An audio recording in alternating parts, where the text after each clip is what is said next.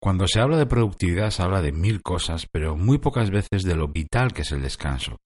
Si te lo tomas en serio, te da claridad de ideas, analizas mejor lo que te rodea, lo que te pasa y ves antes errores y oportunidades. También te da más energía, empuje, chispa y ganas por hacer las mil tareas que tienes cada día. Y por si fuera poco, te da más capacidad de atención y concentración y además te pone en modo Terminator. Pero claro, hay que saber descansar. Gracias por estar ahí, soy Berto Pena y este es el podcast de Think Wasabi, donde aprendemos a ser más eficaces en el trabajo y a tomar el control de nuestra vida.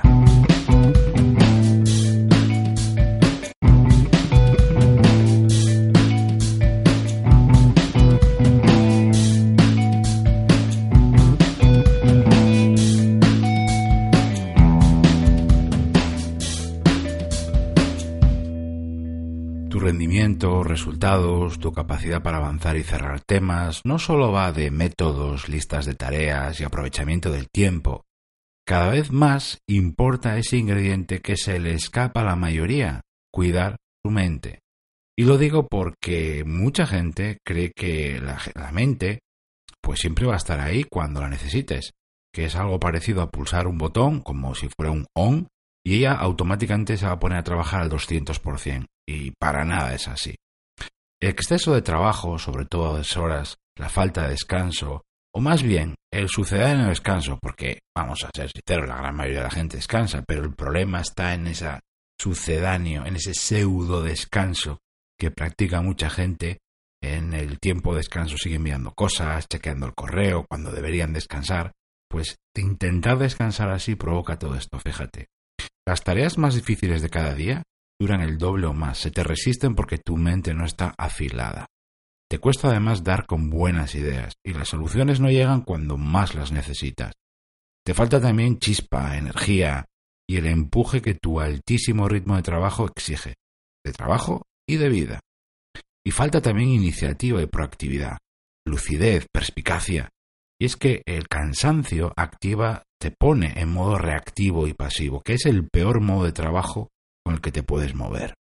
Pero es cierto que cada vez más personas son conscientes de la importancia de invertir en descanso y se lo empiezan a tomar en serio. No, hablo de poner el móvil en silencio un ratito o prometerte no mirar el correo, es que eso es lo mínimo de lo mínimo. Hablo de más cosas que me gustaría compartir contigo brevemente y que creo que van a potenciar los extraordinarios efectos de un buen descanso. Son ideas sencillas, seis, voy a compartir contigo, contigo, pero que aplicadas a la vez, creo sinceramente que van a dar un pequeño gran vuelco a tu manera de descansar, de desconectar, de regenerarte. La idea número uno, fija límites al trabajo y aprende a parar a tiempo. Alguien me enseñó hace, alguien a quien quiero muchísimo, alguien me enseñó hace muchos años que el trabajo nunca se termina, se pausa para continuarlo mañana el lunes, es viernes. Por eso es vital que aprendas a decir rotundamente por hoy basta. Idea número dos. Bloquea y asegura en tu calendario tiempo de descanso para hacer ejercicio, estar con tu familia, leer o practicar tu afición favorita. Es esencial garantizar por adelantado ese tiempo. O haces eso o luego nunca lo encontrarás. Idea número 3. Planifica mínimamente para saber qué vas a hacer y cuándo. El descanso muchas veces va de improvisar, de hacer lo que te dé la gana, pero si abusas de eso puedes terminar en un sofá tirando el tiempo de descanso a la basura. Idea número 4. Mientras descansas, haz una total y real desconexión. Sé que lo has escuchado mil veces, pero casi nadie lo practica en serio. Si de verdad le das sentido al descanso, es más fácil activar el modo avión para disfrutarlo a tumba abierta. Si no desconectas de verdad, nunca podrás conectar con lo que haces o con quien estás en tu descanso. Idea número 5.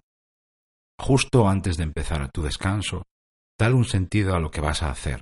A mí esto lo llevo haciendo durante años y me encanta. No descanses porque toca, sino porque es un premio, porque vas a hacer algo que te apasiona y porque vas a saborearlo como nunca.